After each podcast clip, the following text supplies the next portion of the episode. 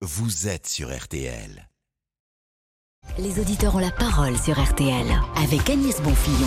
Et vous êtes déjà euh, très nombreux à nous appeler au 3210 pour euh, réagir hein, concernant les, les, incendies. Justement, six pays européens vont envoyer des renforts pour aider les pompiers français, notamment dans les Landes et en Gironde. La Gironde, c'est là qu'est en déplacement euh, la première ministre Elisabeth Borne. Il faut qu'on ait tous en tête, qu'on est tous responsables, qu'on a tous notre part à jouer dans cette lutte contre les incendies. Hein. Je rappelle, le ministre de l'Intérieur le dit souvent, que 90% des incendies sont d'origine humaine. Donc en premier lieu, il faut une vigilance absolue de chacun pour lutter contre ces incendies. Ensuite, effectivement, on va travailler sur ces enjeux de replantation. Dans un premier temps, c'est important que les lois en termes de débroussaillement se mettent en œuvre. Et puis au-delà, il faut qu'on réfléchissent à l'avenir de notre forêt et évidemment on veut replanter ces forêts, mais en réfléchissant aux espèces, à la façon d'avoir une gestion plus durable des forêts qui tiennent compte de ce dérèglement climatique. Et cette information pratique à vous donner, sachez que l'A63 rouvre entre Bayonne et Liposté que pour les véhicules légers. Hein. Pour les véhicules légers, uniquement cette réouverture, réouverture euh, d'autoroute. Six autres incendies sont toujours en cours, notamment en Lozère, dans l'Aveyron, la Drôme ou encore le Jura. En revanche, dans le Maine-et-Loire, le feu ne progresse plus. Les pompiers restent extrêmement vigilants. Anthony Kazmarek, 18 départements sont toujours en vigilance orange canicule. Oui, de la façade atlantique jusqu'à la plaine toulousaine et des Deux-Sèvres au Lot. En revanche, les départements de la région parisienne jusqu'aux Hauts-de-France ne sont pas pour l'instant en vigilance orange canicule parce que les seuils de canicule ne sont pas encore atteints. On est vraiment juste en dessous, donc affaire à suivre évidemment dans les prochaines heures. Par exemple, à Paris, nous aurons 21 degrés demain matin au réveil, ce qui est donc pile poil le seuil de canicule. En revanche, samedi, il fera 20 degrés, donc on sera en dessous. Et donc c'est pour cela que Météo France hésite sans doute à déclencher une alerte dans ces régions. Nous verrons ça ce soir. Cet après-midi, en tout cas, le soleil sera encore ultra dominant partout, pas un seul nuage ou presque. Quelques orages toutefois encore sur les reliefs, notamment les Pyrénées, les Alpes du Sud et le relief corse, où il pourrait parfois être violent avec de la grêle et de fortes précipitations, et toujours ce vent d'est qui souffle dans la moitié nord et qui renforce malheureusement le risque d'incendie. Les températures caniculaires partout ou presque, sauf à Dunkerque 26 degrés, sauf à Nice 30 degrés, sauf à Nancy 31 degrés, mais 33 à Lille, à Brest, 34 à Paris, à Clermont-Ferrand, 35 degrés à Rennes, 36 à La Rochelle, 37 à Toulouse, 39 degrés à Bordeaux et 40 pour Mont-de-Marsan. Allez chercher bien Anthony, je suis sûr que vous avez une, de bonnes nouvelles dans votre besace. Alors je vais vraiment au fond de la besace hein, pour vous trouver des bonnes nouvelles parce qu'effectivement demain et samedi nous serons toujours dans ce pic de la canicule avec les mêmes températures, très souvent au-delà de 35 degrés et des pointes encore à 40 localement dans le sud-ouest et toujours malheureusement un temps sec et ensoleillé. Et puis dimanche, comme prévu depuis plusieurs jours maintenant, des orages vont arriver. Alors ils concerneront surtout le centre-ouest dimanche après-midi. Ils se décaleront ensuite vers le nord et sans doute l'île de France dans la soirée de dimanche et dans la nuit de dimanche à lundi. Ils vont faire baisser les températures de 5 à 7 degrés. Donc nous serons toujours autour de 30 degrés dimanche avec un ressenti qui sera très lourd. Donc ce sera vraiment désagréable dimanche. Et puis lundi, on peut quand même compter sur une chute des températures un peu plus nette avec cependant toujours des orages cette fois-ci à l'est mais qui pourraient revenir mardi. Donc vraiment un ressenti qui sera lourd ces prochains jours mais enfin des pluies qui seront malheureusement localisées et qui seront parfois intenses. Donc évidemment prudence, notamment là où les sols sont très secs, c'est-à-dire partout en fait. Merci beaucoup Anthony Kazmarek. Tout de suite, les auditeurs ont la parole. On commence euh, notre session avec Alain. Bonjour Alain.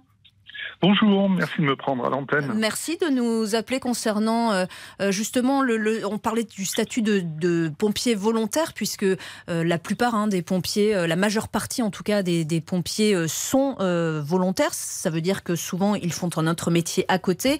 Et on parlait un petit peu de cette organisation à laquelle les, patrons doivent faire face pour laisser partir leurs employés sur le front. Vous voulez réagir à ça, Alain? Oui, je voulais réagir, moi. Ça fait à peu près 47 années que j'ai les bottes aux pieds, euh, que j'ai été professionnel et volontaire. Et je, je, connais un peu la difficulté que rencontrent les employeurs, euh, notamment euh, dans ces périodes de juillet-août où les autres salariés non pompiers volontaires ont également bien évidemment leur congé à prendre. Les, employeurs se retrouvent avec euh, donc des salariés euh, qui sont euh, en, en, effectif réduit et il est extrêmement difficile quand vous avez une planification pour des chantiers de, de différer ces planifications parce que ça met ça met malheureusement à mal l'entreprise pour, pour, pour, pour, sa suite et, et avoir une visibilité correcte.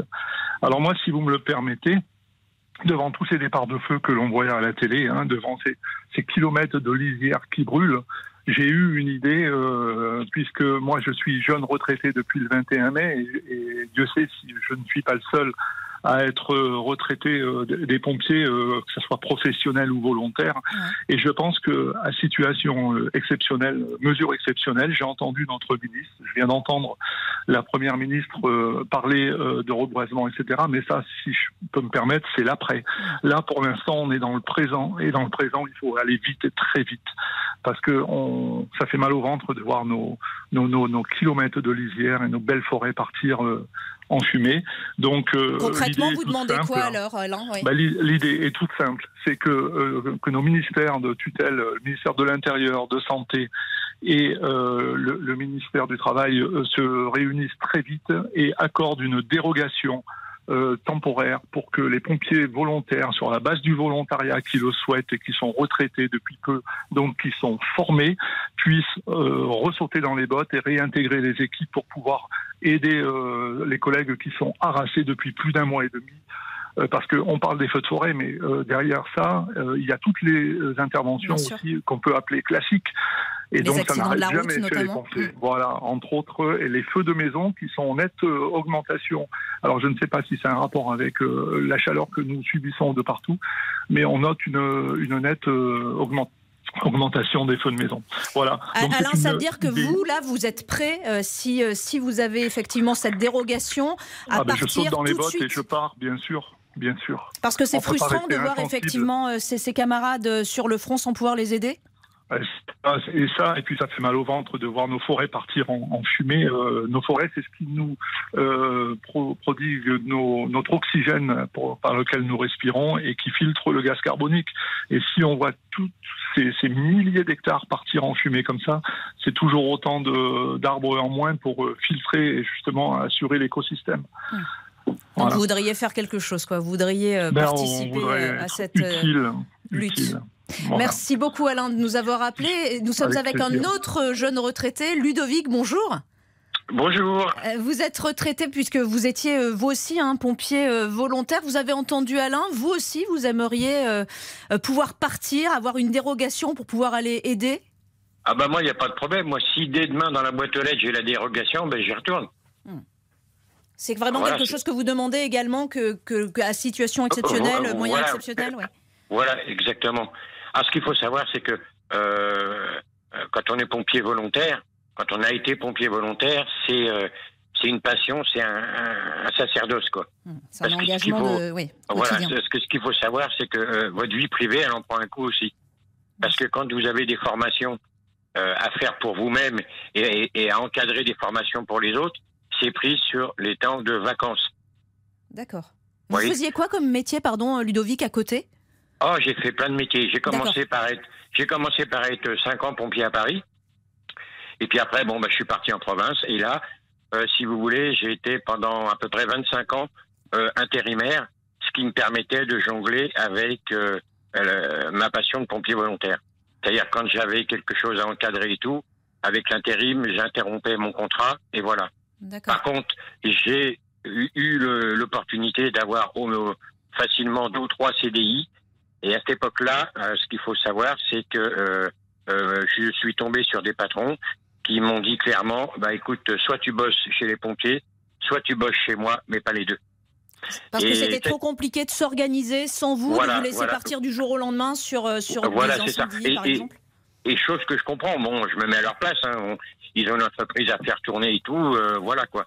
Mm. Maintenant, par rapport à tout ce que j'ai pu entendre et tout, c'est un petit peu plus souple, il y a un peu plus de, de reconnaissance pour ces employeurs qui prennent, euh, qui emploient des pompiers volontaires, et, et c'est pas plus mal. Mais après, il faudrait bon voir aller plus loin, parce que quand la personne a besoin de se former et tout, vous savez, quand, quand vous allez sur un feu, le feu va pas baisser d'intensité parce que vous êtes pompier volontaire, et va pas augmenter parce que vous êtes pro. Quand vous allez sur un feu, quand vous voyez, c'est que des pompiers aussi bien sur un feu que sur un accident, que voilà, c'est tout. Hmm. je, ne sais pas si vous avez entendu Ludovic tout à l'heure, notre journaliste Anaïs Bouissou nous expliquer un petit peu comment euh, cela se passait, des conventions qui, euh, sont signées dès l'embauche en fait hein, du salarié euh, dans, dans, une entreprise. Est-ce que vous aussi, lorsque vous alliez, quand vous avez eu vos CDI par exemple, vous disiez tout de suite que vous étiez pompier volontaire et que vous seriez amené à quitter votre emploi éventuellement? Ah, c'est les premières choses que je disais à, mon employeur, mais bon, bon, il y en a, il y en a qui n'ont pas joué le jeu, quoi. Bon, hmm. bon, c'est pas grave, voilà. Après, euh, c'est pareil, c'était euh, une époque où c'était pas euh, ou pompier volontaire, ouais, bah, ouais, ouais, bah, mais sans plus, quoi. Les gens ne prenaient pas assez conscience qu'en fin de compte, le boulot de pompier volontaire, c'est comme le boulot d'un pompier professionnel, sauf qu'il exerce deux, deux métiers c'est-à-dire son métier pour euh, assurer l'alimentaire à la fin du mois, et l'autre, euh, la passion qu'il a d'aller sauver des gens, d'aller Enfin voilà quoi, d'être utile à, la population. La population. Et c'est très émouvant de vous entendre euh, avec Alain Ludovic nous dire voilà, on aimerait tellement avoir une dérogation de la part ah bah, des ministères pour pour pouvoir partir et aider nos collègues et essayer de d'éteindre ces incendies. Et moi, ce que je remarque, c'est au niveau de la solidarité, c'est la solidarité des, des gens qui a à côté de tout ça. Hein, quand on voit, euh, ils ouvrent les salles des fêtes, euh, ils préparent euh, des collations et tout pour pour les gars qui sont au feu. Et ça, moi, je trouve ça bien, parce que j'ai eu l'occasion de d'aller sur des feux de forêt en renfort en 91 du côté dans le dans le Var, du côté de l'Orgue. Je peux vous dire que, eh ben, au niveau au niveau logistique, eh ben, il y avait trois fois rien. Au bout de deux jours qu'on était sur place, on a eu des rations pour manger, des rations qui venaient de l'armée, et quand on regardait, c'était des rations qui étaient périmées. Ah voilà. Oui, non, c'est essentiel d'avoir le soutien euh, comme ça, que ce soit d'habitants, de, de, bénévoles autour qui s'organisent et qui tentent de faire ce qu'ils peuvent, même si ça semble une goutte d'eau, mais peu importe, euh, c'est même, même, si même, même, si c'est un café, euh, même. attendez, parce que là, j'ai l'émotion qui remonte. Même si c'est un café, même si c'est un verre d'eau, même si c'est un sourire, voilà, ça fait du bien au gars. Bah, merci beaucoup pour votre témoignage extrêmement poignant, euh, Ludovic. Merci beaucoup euh, d'avoir euh, été sur RTL. Et nous sommes avec Alan. Bonjour Alan. Oui, bonjour. Alors, vous, vous êtes pompier volontaire, hein, vous n'êtes pas retraité. Alors, non, et non, pas encore. Alors, est-ce que ça veut dire que vous pouvez partir ou pas sur le front des incendies? Alors, je pense à la, Gironde, puisqu'on en parle beaucoup. Ou est-ce que votre patron ne vous le permet pas? On reçoit depuis beaucoup de temps des SMS pour nous prévenir si on peut partir, mais donc moi, je peux pas. Mon patron, il a un planning, comme disait, on est au mois d'août. Je suis chauffeur routier. Mhm. Il a des plannings. Je, on est dans une petite entreprise. Et comme il dit, je, non, je peux pas. il dit, je n'ai pas de remplaçant. Donc, euh, ça désorganiserait complètement euh, euh, l'entreprise. Voilà, donc je peux pas partir et puis bah j'ai pas de convention parce que bah il faut toujours trouver. Le problème de la convention, c'est qu'il faut trouver un remplaçant. Donc il faut toujours s'occuper du planning. Donc euh, moi, nous, on est neuf chauffeurs. Neuf chauffeurs, chaque chauffeur a ses tournées. Et c'est mon patron souvent qui nous remplace, on va dire, pour une journée. Donc euh, comme il dit, une semaine, on peut pas. Donc tout ce qui est formation, on pose des congés. Ah Donc à un moment, bah, on n'a plus de congés. Comme là, si je voudrais partir, ça serait sans solde. Je partirais comme ça, mais je peux pas. Bah bien sûr, bien sûr. Et, parce que même qu'on a, alors on a une astreinte, hein, on a des vacations, on est payé, on va dire. Hein. Quand on part en intervention, on a une petite vacation. Oui. Mais par exemple là, si je pars au mois d'août, ma vacation va tomber fin septembre. D'accord. Il y a un mois de délai. Ok. Donc, et puis on n'est pas au même taux que le SMIC, on va dire, on est en dessous, euh, ah ben, en volontaire. Hein. C'est combien, c'est combien par heure, Alan, pour nous donner une idée hein, de ce que touche un pompier euh, volontaire selon, selon le grade? Caporal, alors caporal, je crois que c'est 8,60 de l'heure. Ça commence à 8,60 euros de l'heure, d'accord. Ouais, et là, c'est un grade hein, au-dessus. Euh, première classe, je crois que c'est en dessous encore. C'est 8 euros, je crois, hein, me semble-t-il. Ouais, donc mm. euh, voilà. Mais voilà, après, on fait pas ça pour l'argent, euh, voilà. Non, bien sûr, bien sûr, mais enfin, c'est normal que vous soyez dédommagé. Mm, mm, c'est ça. donc il faut bien que je vive. Donc, bah, désolé, je ne peux pas. Même que je, j'ai envie de partir, mais bah, évidemment. Et quand, quand vous entendez le, ministre de l'Intérieur euh, dire euh, euh, au patron laissez partir vos pompiers volontaires, on a envie de lui répondre oui, mais enfin toutes les petites entreprises ne peuvent pas comme ça se passer de leurs salariés du jour au lendemain. C'est ça, mon patron, j'en ai parlé ce matin. Quand j'ai entendu ça à la radio, j'en ai parlé. Il me dit mais moi je peux pas. Il dit comment j'ai mes charges à payer, j'ai j'ai tout, j'ai mes clients à respecter. Je peux pas. Et dit moi je euh, la convention on, je lui en avait parlé mais il me dit mais à chaque fois le souci c'est bah il faut trouver quelqu'un pour te remplacer. Et, vos camarades sont dans la même situation que vous Les autres pompiers volontaires autour de vous euh, euh, arrivent à partir ou pas? Alors dans, à ma caserne on est 34 pompiers volontaires. Oui. Et il y en a un qui est parti en Gironde parce que c'était c'est tombé pile poil pendant ses vacances.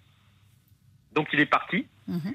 Et les autres, bah non, ils sont en congé ou euh, bah, ils travaillent. Euh, on a des pros euh, qui sont volontaires, bah, ils ont leur garde, ils ont. Ah mais voilà, non. Oui, parce qu'il n'y a pas que les incendies, il faut aussi gérer tout ce qui se passe dans votre département. Mais oui, parce qu'en plus, nous, en Bretagne, on a nos risques aussi. Donc, comme là, en ce moment, on fait des gardes postés à la caserne. D'accord. Et on n'est que des volontaires, nous. Hein. On n'a aucun pro professionnel, on va dire. Et ça veut dire quoi, euh, garde postée? On est à la caserne, on attend. Vous attendez qu'on vous appelle? Voilà, que pour le feu là. Là, c'est que pour le feu. Comme ce week-end, dimanche, euh, on était garde postée à la caserne. Voilà. Donc la vie de famille, en prend un coup. Bon, de toute façon, euh, comme disait monsieur, je sais plus son nom. Ludovic, ouais, qui, qui parlait de la vie de famille. C'est mort. C'est mort.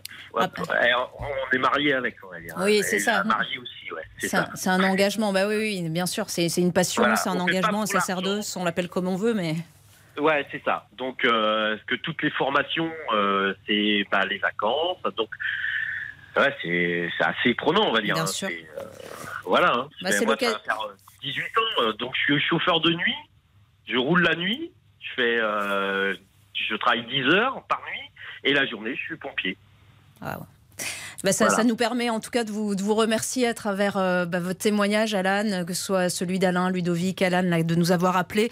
Voilà, merci à vous, merci à tous les, pompiers euh, volontaires euh, bah, voilà, qui, qui, qui, nous défendent, qui luttent contre le feu et malgré ce que cela implique pour, pour la vie personnelle. Ouais, et je voulais remercier surtout les agriculteurs aussi. Oui, oui vous avez vu. Le... qu'ils sont là. Ouais, c'est extraordinaire ce qu'ils font aussi. beaucoup de feux de forêt et à chaque fois qu'on les voit arriver avec leurs tonnes, on est heureux. Ah, merci. Bah écoutez, message passé. ouais, franchement, merci beaucoup. Merci à vous, Alan. Merci beaucoup et bon courage pour, euh, pour la suite, pour les, pour les prochaines semaines. Dans un instant, nous allons parler d'un sujet euh, complètement euh, différent, mais qui vous fait aussi beaucoup réagir au 3210, Guillemette Franquet. Oui, on va parler ensuite de cette polémique aux États-Unis autour de Facebook. Le réseau social a transmis à la police des messages privés d'une adolescente de 17 ans qui a avorté illégalement au Nebraska. Cette affaire interroge donc hein, sur la protection des données personnelles. Explication avec Sophie Jousselin pour RTL. Les associations recommandent d'ailleurs aux femmes de ne pas parler d'avortement sur les réseaux sociaux et incitent même au boycott de Facebook. L'entreprise qui, dans un communiqué, reconnaît avoir accédé aux demandes des autorités, comme elle doit le faire en cas d'affaires criminelles, le réseau social maintient que la police ne parlait absolument pas d'avortement dans son mandat. Alors, est-ce que vous trouvez ça éthique? Est-ce que ça vous inquiète hein, que Facebook puisse transmettre du contenu de vos conversations personnelles? Venez réagir sur notre antenne en nous appelant au 3210. Et après, on va évoquer cette idée du ministre de l'Éducation nationale, recruter des instituteurs à Bac plus 3 et non plus forcément à Bac plus 5, ce qui est la règle hein, aujourd'hui. Objectif, ben, comme toujours, hein, pallier la pénurie d'enseignants. Alors qu'est-ce que vous en pensez? Est-ce que pour vous c'est une bonne idée? Est-ce que c'est une bonne solution pour pallier euh, à cette fameuse pénurie d'enseignants? Ou est-ce qu'au contraire ça vous inquiète hein, pour le niveau d'éducation de vos enfants? Et là, comme toujours, au 3210, appelez-nous pour témoigner. Merci Guillemette et à tout de suite sur RTL. Les auditeurs ont la parole avec Agnès Bonfillon. Bonjour, c'est Pascal Pro. Amour, coquillage et crustacés. Bel été sur RTL. Oh là là, j'ai fait des trouvailles en fripe, faut absolument que je te les montre. Hmm, je sens que t'as encore fait des folies. Attends, mais tu t'es fait plaisir toi aussi Joli porte-monnaie Ah, tu parles de ce petit bijou C'est mon nouveau Galaxy Z Flip 4. Ça, c'est le nouveau téléphone pliable Samsung. C'est juste incroyable. Et comme il est pliable, il est tout petit et trop mignon. Les nouveaux téléphones pliables Samsung sont arrivés. En ce moment, 150 euros remboursés pour l'achat d'un Samsung Galaxy Z Flip 4 avec la reprise de votre ancien appareil. Mais vous n'avez que jusqu'au 25 août pour en profiter. Conditions de l'offre sur samsung.com. Les auditeurs ont la parole sur RTL avec Agnès Bonfillon. Facebook qui transmet à la police des messages privés et une adolescente poursuivie pour avortement illégal. Ça se passe aux États-Unis, au Nebraska et ça fait beaucoup réagir au 3210. Nous accueillons tout de suite Ingrid de Vannes. Bonjour Ingrid. Bonjour Agnès, bonjour à tous. Ça vous choque cette histoire ou pas? Je suis totalement choquée. C'est euh, là, c'est de, c'est de la, enfin, c'est comment dire, c'est de la dénonciation calomnieuse, c'est une atteinte à la vie euh, privée, mais qui est vraiment très très grave, sachant qu'à la base, en plus, c'était pas du tout sur un sur le thème de l'avortement que la police avait reçu euh, le, des, des, informations concernant cette jeune fille, et, euh, et malgré tout, derrière, bah, Facebook s'est contenté de leur donner, alors qu'ils avaient toutes les données en main pour pour, pour justifier que ça, la cause de l'appel, et eux ont donné des informations sur l'avortement, sur une conversation qui était privée. C'est même pas quelque chose qui était mis en public. On sait très bien que sur les réseaux sociaux, tout ce qu'on met en public ou quoi que ce soit, tout peut être récupéré. Mais là, c'est vraiment aller dans des conversations privées. C'est mmh. comme si on avait une caméra chez soi qui était diffusé à tout le monde, à la police, au gouvernement, enfin à tout le monde. C'est très très très choquant. Je ne sais pas si vous avez entendu hein, l'avocat euh, spécialisé en droit numérique que nous avions dans le journal. Il nous dit euh, dans les conditions d'utilisation, c'est bien spécifié que rien n'est privé au final. Effectivement, mais alors moi comme euh, comme je disais euh, à votre à votre collaborateur, moi j'ai Facebook, j'ai Twitter, je mets jamais d'informations personnelles, je mets des photos de mes chats, vous voyez, ou des choses comme ça. Je dis même pas quand est-ce que je pars en vacances. Rien n'est privé, on le sait très bien. Mais après là, ça touche à un droit quand même qui est personnel, c'est médical, c'est personnel. Et après c'est un autre débat. Je crois que personne ne peut juger ce qu'une femme veut faire de son corps, quoi qu'il en soit. Et là, c'était une c'était même pas une discussion pro avortement c'est une jeune femme qui discutait avec sa maman une jeune femme de 17 ans. Donc euh, aller aller dénoncer ce, ce, genre de choses, je ne, franchement je comprends pas et ça me ça me fait bouillir. Oui non, j'entends et, je comprends tout à fait ce que vous dites Ingrid, mais sauf qu'au Nebraska désormais l'avortement est illégal. Donc à partir de là, ça devient euh, euh une, un, crime, une infraction. Euh, euh, donc les, les policiers, bon bah font respecter la loi entre guillemets et mettent tout tout ce qui est en, en leur possession, tous les moyens en leur possession pour arriver à la manifestation de la vérité, finalement Alors, on est d'accord, mais je vais vous dire, je pense qu'il y a deux poids, deux mesures. Euh, l'avortement, comme je vous l'ai dit, c'est un choix. Quand on dit que c'est illégal, quelqu'un qui s'est fait violer, qui a subi un inceste ou quoi que ce soit, pour moi, c'est pas un crime d'avorter. Donc, il n'y a pas à dénoncer. En revanche, si par contre les réseaux sociaux, et là vous voyez par exemple qu'il y a, euh, et que ce soit dans n'importe quel pays, même en France, hein, qui voit qu'il y a par exemple un acte terroriste qui se prépare ou quelque chose comme ça, là je trouve ça normal d'informer parce que ça touche la population tout entière. Après l'avortement, ok, il est interdit, mais l'avortement, voilà, c'est une question personnelle. C'est pas un crime d'humanité. Au Nebraska, ça l'est. Oui, oui, c'est pour ça. Non, non, c'est très, c'est très intéressant comme sujet parce qu'effectivement, euh, euh, nous, ça nous choque et c'est ce que disait très très bien euh, l'avocat tout à l'heure. Il nous dit, bah, nous, ça nous choque parce que pour nous, ben, l'avocat, c'est l'avortement, c'est complètement légal en France et ça nous, nous choque. Mais au Nebraska, désormais, l'avortement est illégal. Donc, pour faire respecter la loi, comment on fait? On dit, bah non, pour certaines lois ça passe, pour d'autres non? Ben, moi, très honnêtement, pour moi, comme je vous l'ai dit, il y a deux poids, deux mesures. Et je pense que pour certaines lois, il faut pas. Là, c'est de la délation. C'est de la délation pure et dure qui rentre dans l'intime. Et après que ce soit interdit, ils l'ont voté, malheureusement. Et j'en suis vraiment très triste et ça me révolte. Parce que si ça arrivait en France, à mon avis, on serait des millions dans les rues. Mais, et à mon avis, ça va se passer encore aux États-Unis, comme ça se passe depuis euh, plusieurs semaines. Mais je, je pense que c'est pas le rôle des réseaux sociaux de rentrer dans ce jeu-là il y a déjà des gens qui sont payés, qui ils savent si leur voisin va, est allé se faire avorter ou quoi que ce soit. Ils, ils ont des primes. Vous vous rendez compte Ils ont des primes pour aller euh, justement dénoncer leurs voisins. C'est de la délation. Bien Imaginez, imaginez si on avait eu Facebook euh, pendant la deuxième guerre mondiale. Enfin, ce- qu'est-ce que ça aurait été quoi? Enfin, ça aurait été euh, un désastre. Enfin, encore pire que que, que ce que c'était. Donc, je pense qu'il faut quand même faire une différence entre certaines choses illégales par la loi, enfin voilà, mais il y a une question de morale quand même derrière. Il y a une question de morale. Là, il y a une jeune fille de 17 ans.